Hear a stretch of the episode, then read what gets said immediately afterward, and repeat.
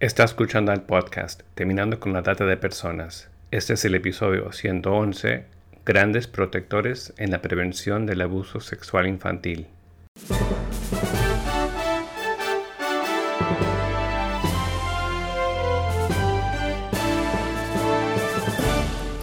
Bienvenido al podcast Terminando con la Trata de Personas. Mi nombre es Gilbert Contreras. Y mi nombre es Virginia Contreras. A través de nuestros episodios, que se emitirán cada dos semanas, buscaremos empoderarlo a usted con herramientas para estudiar el asunto, ser una voz y hacer una diferencia para terminar con la trata de personas.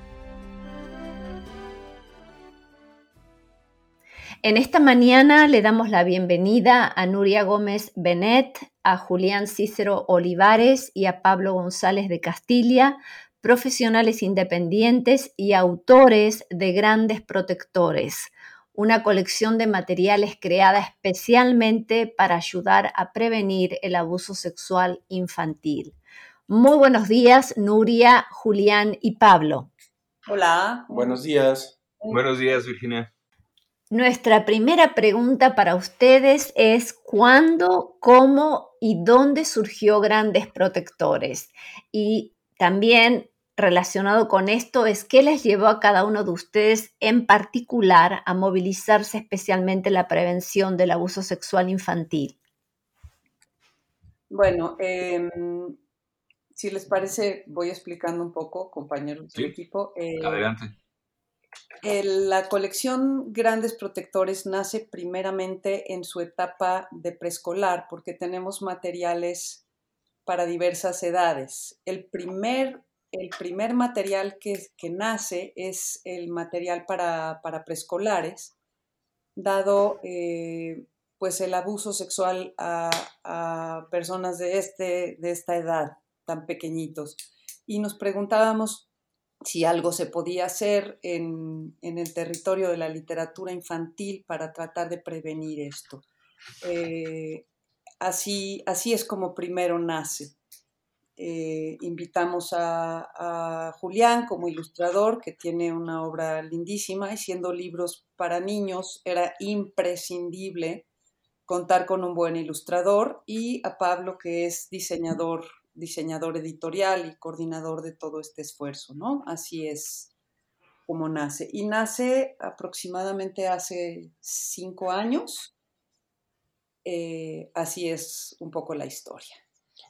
Ah, inicialmente fue un trabajo que se requirió para la difusión en todas las escuelas de la Ciudad de México.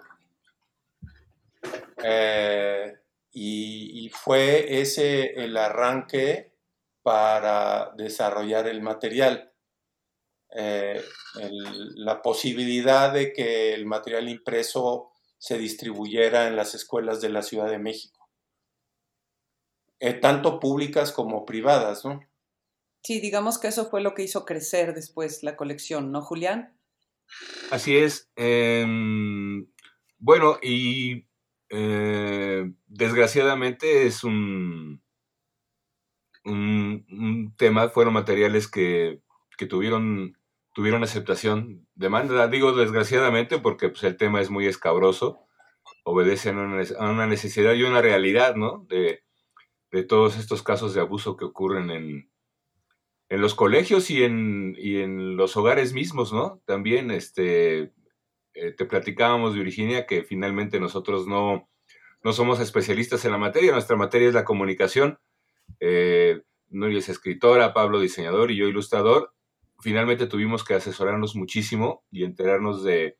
Nosotros ya teníamos la inquietud, pero a la hora de estar asesorándonos con especialistas, pues nos enteramos de esta, de una realidad que, era mucho peor de lo que nos imaginábamos, las estadísticas, ¿no? Y los casos de, eh, nos enteramos que muchas veces los casos eh, inician en el hogar. Uno pensaría que los niños están expuestos en, en las escuelas o en la calle, que están afuera del entorno del hogar, pero no, la mayoría de los casos comienzan en, casa con familiares cercanos o, vecinos o gente de aparentemente mucha confianza. Entonces, pues fue eh, recibir, digerir, sopesar toda esta información y tratar de plasmarla en estos materiales. Em, más o menos así. Ahorita hablaremos más específicamente, supongo, pero por ahí fue el proceso. Ahí, como que de una iniciativa, de una inquietud nuestra, de repente nos vimos eh, empapados en, pues en toda esta información y, pues tratar de, condensarla. Eso fue lo que tratamos de hacer. De hecho, si se puede todavía abundar un poquito en la respuesta.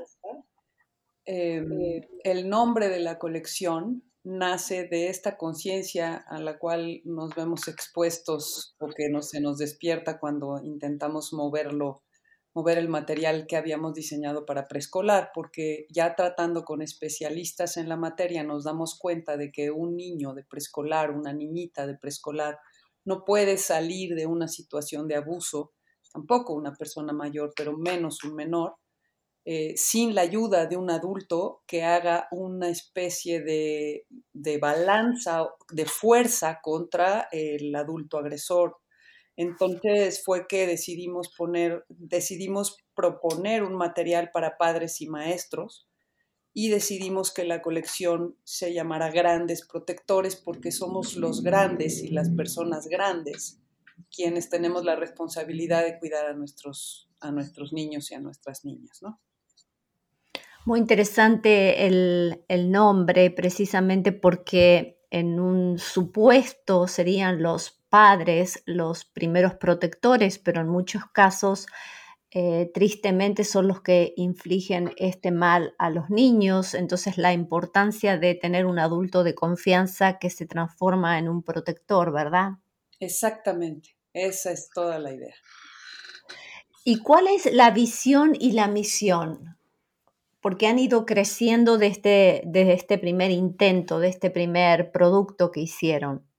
Eh, consideramos que, que es una responsabilidad social eh, contribuir a, a la solución de problemas de este tipo. Obviamente en nuestro ejercicio profesional pues tenemos oportunidad de trabajar para empresas comerciales y, esta es una buena oportunidad de poner nuestras capacidades al servicio de, la sociedad en general. Entonces, contando ya con el material hecho, eh, decidimos hacerlo público a través de la red, porque aunque hemos hecho esfuerzos por imprimir y distribuir a, bajo costo las piezas, pues no, no, hay dinero que alcance y nosotros no tenemos los recursos para, para hacerlo. Entonces, ponerlo en la red al alcance de, quien quiera y difundirlo en la medida de nuestras posibilidades, pues es nuestra misión. Eh, sin, mucho más, porque pues los tres tenemos nuestro trabajo eh, que nos sirve para vivir, entonces no podemos dedicarnos 100% a, a grandes protectores, pero pues obviamente cuando surgen oportunidades como esta de hacer una difusión, pues la aprovechamos, ¿no?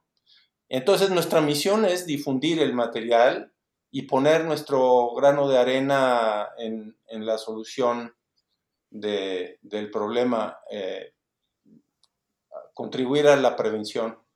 No sé si, si Nuria o Julián quisieran agregar pues algo. no, realmente es eso, la, esperanza de que esto sea útil. Eh, y, pues ahí está, ahí está en la red, puedes eh, verlo, puedes eh, imprimirlo, puedes este, imprimirlo y hacer copias si, si estás en una comunidad donde el acceso a la computadora no es, no es tan fácil. O sea, hemos tratado de que sea lo más accesible, en, la medida de nuestras posibilidades, lo más accesible que se pueda. Y bueno, y el material ya está hecho. De momento, lo que podemos hacer nosotros es difundirlo. Eh, como dice Pablo, agradecemos un espacio como este, ¿no? Y siempre los aprovechamos cuando nos invitan a, a platicar o a, algo así para, pues para seguir diciendo el material ahí está, ¿no? Eh, tendrá una vigencia, supongo, porque finalmente los temas y las situaciones pues van junto con modas, ¿no? Particularmente este material de el de secundaria, el de los likes de Sole, se apoya muchísimo en toda esta comunicación eh, virtual que existe ahora a través de celulares, de computadoras. Eh, supongo que estará vigente unos años, pero a lo mejor cambiarán. Ahora ya, cuando hicimos esto, no existía el TikTok, por ejemplo, que es lo que usan los chavos ahora. Entonces, tendrá cierta vigencia, pero mientras la tenga, pues seguirlo, seguirlo moviendo, seguirlo moviendo antes de que pase de moda, por así decirlo, ¿no? Y después, pues ya veremos si hacemos otro o algo así. Antes de entrar específicamente a que puedan comentarnos acerca de las cuatro piezas que ofrecen eh, como recurso, eh, quisiera que pudieran decirnos entonces cuál es la página donde pueden encontrar estos recursos y cuáles son las condiciones de uso. Eh, la página, muchas gracias, eh, la ponemos a, la disposición de todo aquel que quiera bajar el material. Es www.grandesprotectores.org.mx. Grandes Protectores, todo corrido, .org.mx. Ahí pueden encontrar los cuatro materiales para su descarga gratuita, como decía Julián. ¿Y hay condiciones de uso? Eh, bueno, las condiciones son que si alguien quiere imprimir muchísimos, muchísimos ejemplares, es decir, más de cuántos dijimos. No recuerdo. Ahí, ahí está. ¿Más de qué, perdón? No, no me acuerdo si eran 500. Si quieres, si quieres imprimir más de 500 ejemplares, te rogamos que mejor te pongas en contacto con nosotros para llegar a algún acuerdo legal. Y eh, condiciones son no tocar el material, es decir, no hacerle ninguna variación ni en texto ni en ilustración, sino respetarlo tal cual está y eh, hacer un uso responsable y precisamente para el objetivo para el cual ha sido creado. Fuera de eso, creo que no tenemos otras condiciones. Pues que, no, no se use como, como negocio, que no se Así que no lucres. para lucrar de ninguna forma, ni políticamente, ni, ni económicamente. Ah, claro, mira, aquí está. Usarlo de manera responsable para ayudar a prevenir el abuso sexual, dar siempre crédito a los autores, no modificar los contenidos de ningún modo, y no, no lucrar económica, políticamente o de ninguna otra forma con el material y no imprimir más de 500 ejemplares. Si se quiere hacer un tiraje mayor, se pueden poner en contacto con nosotros en el, en el correo, en el, sí, en el mail que está ahí mismo en la página. ¿Puedes volver a repetir entonces la página, Nuria? Con gusto, www.grandesprotectores.org.mx. Bien, ahora sí quiero entrar en que nos comenten con más detalle acerca de la colección y las cuatro piezas. ¿Cuáles son y qué temas cubren y para qué audiencia son? Bueno, eh, comentaba yo en un principio que el primero que nació fue el de preescolar, se llama Ale Ale Puedo, con signos de interrogación, el puedo. Eh, y este es el de, el de preescolares. Está diseñado, Pablo, ¿por qué no platicas un poco el diseño, el formato de este? Eh, Tú que eres el diseñador.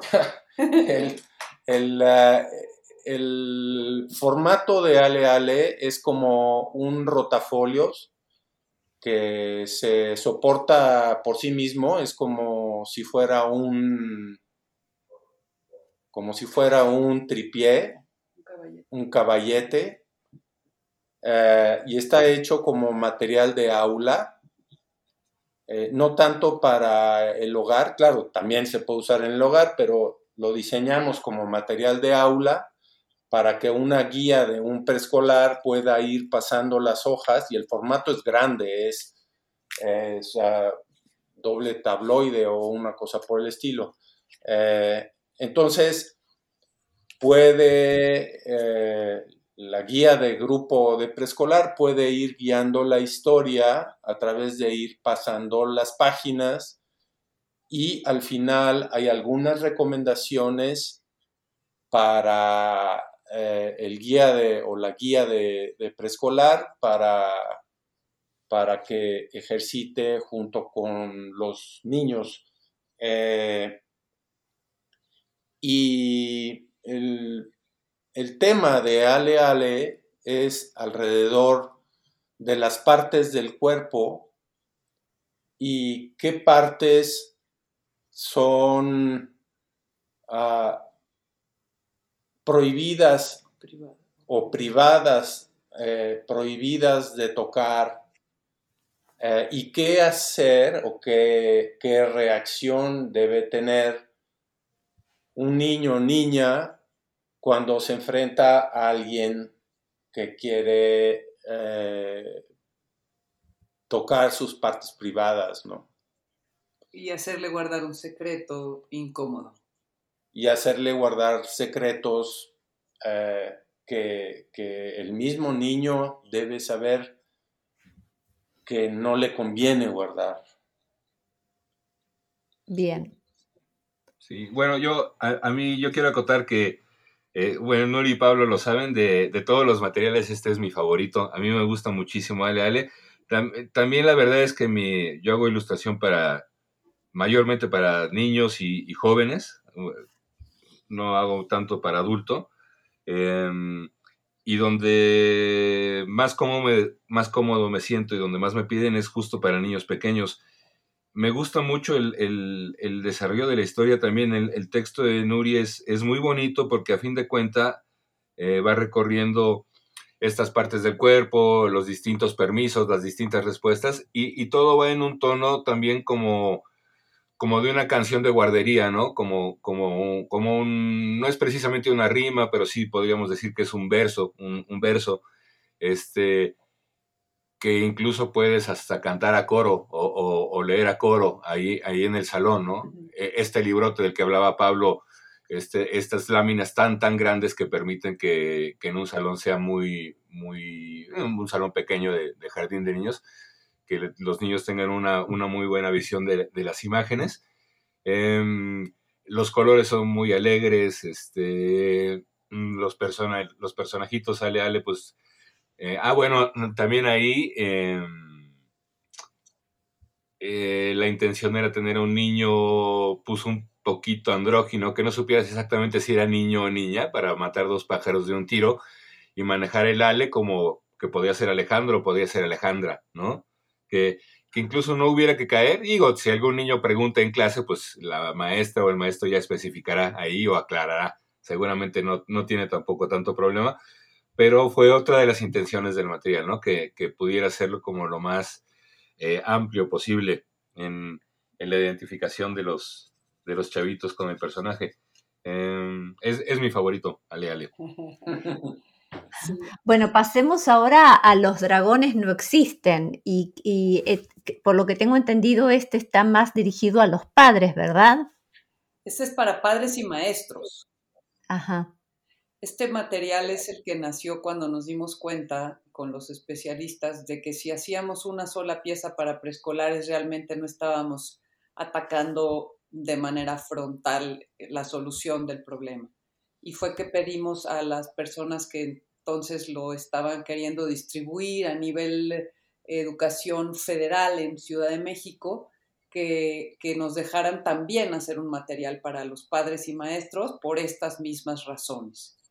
Eh, yo solo voy a, añadir para que mis compañeros puedan aportar más que los dragones no existen y, los likes de Sole y tiro limpio, que son los tres materiales que no son para preescolar, son en formato de cómic.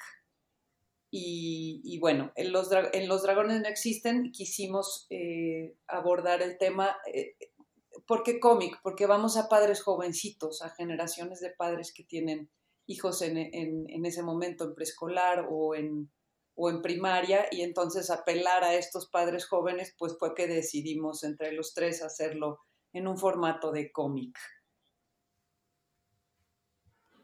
¿Alguien quiere aportar algo más? Sí, bueno, yo, yo, yo un comentario un poquillo a título personal también de mi experiencia de haber hecho eh, este trabajo y otros más en este formato, ah, esto nace de también de un prejuicio, supongo, eh, que he escuchado yo muchas veces aquí en México, que dicen cuando están, cuando he estado en un grupo de trabajo donde se está definiendo un material eh, para difundir X o Y mensaje, eh, como que se dice, es que aquí en México la gente no lee, no lee libros.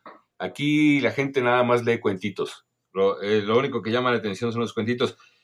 Es verdad, por un lado, que pues las historietas y los libritos ilustrados en México tienen, supongo que en el resto de Latinoamérica, también no, no conozco, pero aquí tienen una difusión y una aceptación brutal. Toda la vida lo han tenido, yo desde niño me acuerdo de eso.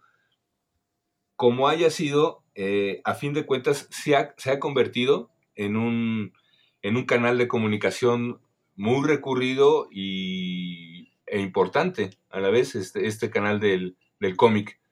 Yo no soy especialista en cómic, pero me tuve que empapar también en cuanto a, bueno, Pablo y yo nos tuvimos que empapar también en, todas estas cuestiones de las diagramaciones, eh, cómo dividen las, las páginas, cómo eh, el uso de los globos o los bocadillos, ¿no? Este, donde vienen los textos. Fue, fue un ejercicio bastante interesante, bastante divertido también. Ah, en, en, el caso de los dragones no existen, estamos enfocándonos a, a niños y niñas de, de, primaria, de escuela primaria, tratando de reflejar un poco esta situación de, los niños, pero de las partes medulares es que pone sobre la mesa este fenómeno en donde un buen porcentaje de los abusadores son personas cercanas a la familia. Y esto implica un conflicto familiar muy fuerte porque la, las personas se ven confrontadas en la posibilidad de, de acusar ante la ley a un familiar cercano. Y es un problema social importantísimo. Sobre todo porque también se minimiza la importancia en, en el desarrollo de, del niño o de la niña que ha sido sujeto del abuso. Se piensa se piensa en el caso de las mujeres, bueno, pues así es ser mujer y es parte de la vida de una mujer, el abuso, hay, hay incluso testimonios muy rudos de madres que dicen, pues a mí también me tocó y mira, aquí estoy, en cambio no me voy a pelear con fulano, sutano, mi primo, mi hermano, incluso mi esposo, ¿no? Eh, en cambio a las niñas, al niño se le va a olvidar, cosa que es absolutamente falsa. Lo, lo saben ustedes eh, Gilbert, Virginia, mejor que nosotros, ¿no? Y, añadir nada más, los dragones no existen, eh, así como Ale Ale también tenía al final, tiene al final una guía con actividades. En el caso de los dragones no existen, que es para padres y maestros, tiene una guía un poco más amplia al final, fuera ya del formato de cómic, en donde se explica con la ayuda de especialistas Julia Borboya, vamos a decirlo claramente aquí, que lleva más de 30 años eh, tratando este, estas problemáticas, em, elementos que nos ayudan a, captar una situación de abuso, a, a, tener alertas de una posible situación de abuso, ya sea en nuestros alumnos o en nuestros propios hijos o en los niños que tenemos, con los que tenemos contacto. Entonces creo que es importante porque ya nos va dando herramientas o una especie de guía de eh, cómo, cómo detectar o, cómo captar una posibilidad de abuso, ¿no? Y define qué es el abuso, etcétera. Da, da un poquito más de elementos, un poquito más de herramientas, este y, y los otros, y todos los materiales. Bueno, ahora pasemos a tiro limpio. Tiro Limpio nace después de que sale y se, primero sale y se publica Aleale Después los dragones no existen, digamos, casi paralelamente y empieza a haber una muy buena respuesta en las escuelas donde se distribuye impreso el material. Incluso se, en aquella edición se pone un teléfono de las autoridades educativas que en ese momento tenían un centro especial para la atención de víctimas de abuso sexual. En este teléfono, a raíz de la publicación de estos materiales, comienzan a caer eh, denuncias, lo cual ya es una respuesta muy positiva para, para, el, para, el, material. Y entonces las maestras y los maestros empiezan a pedir materiales para otras edades. Entonces es que entramos a diseñar este otro material de tiro limpio para las edades de la primaria alta que le llamamos acá, que son los últimos tres grados de los seis de los que consta la primaria, la educación primaria. estamos ya hablando de eh, una edad de 10, 11, 12 antes de pasar a la secundaria, ¿no? 9, 10, 11, 12 por ahí. Esto implicó otro tipo de investigación, eh, qué estaban haciendo, con qué estaban jugando los niños en esas edades para poder tener una identificación. Incluso yo hice una especie de encuesta entre las amigas y los amigos que tienen niños en esa edad y descubrimos que en ese momento estaban muy clavados con este juego, me parece que se llama Pokémon, que estuvo de moda hace unos cuatro o cinco años y que lo retomamos, por eso cuando Julián decía eh, que son materiales que tienen su caducidad, pues sí, este juego ya no está tan de moda.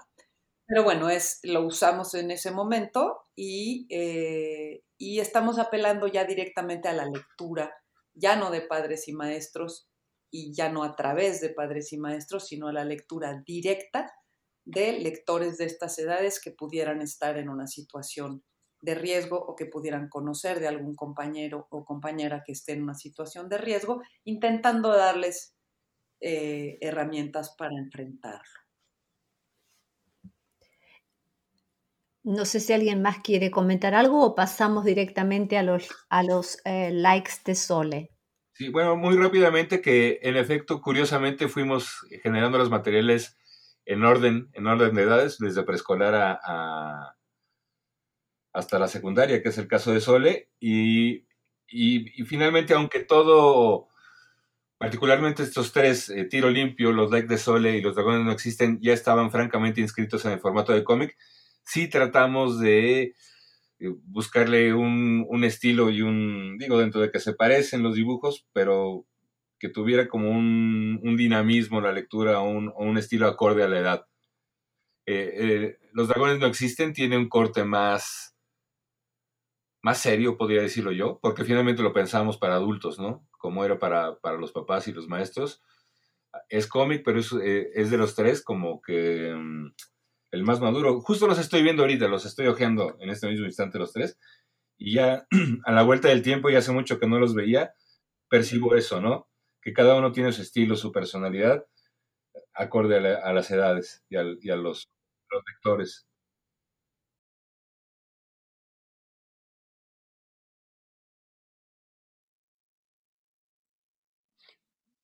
Yo diría que especialmente los likes de soledad que fue donde nos metimos un poco más a, ver cuál era el lenguaje gráfico del cómic contemporáneo.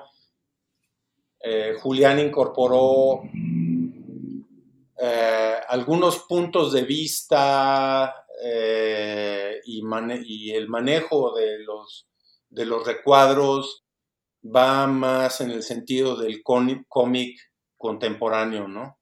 Sí, bueno, eso era algo que nos preocupaba mucho, ¿no? Tratar de conectar con, pues con los jóvenes como, como adultos cada vez más viejos, pues es una, una, una distancia cada vez mayor. Entonces, sí fue algo en lo que tratábamos de ser muy, muy cuidadosos. Seguramente se nos fue algo, seguramente un, un chavo especialista en cómics dirían, no, pues esto no se hace así o esto no se hace así. Pero bueno, creo que ahorita que lo estoy ojeando, creo que quedó bastante bien. Bastante. Este, yo quisiera añadir que ya en tiro limpio y en los likes de soledad que estamos eh, apostando por la lectura directa de, posibles víctimas o de, o de gente de la edad a la cual va dirigido, ya no a través de la mediación de maestros o padres, hicimos mucho hincapié en este asunto de que es importante tener un gran protector o gran protector.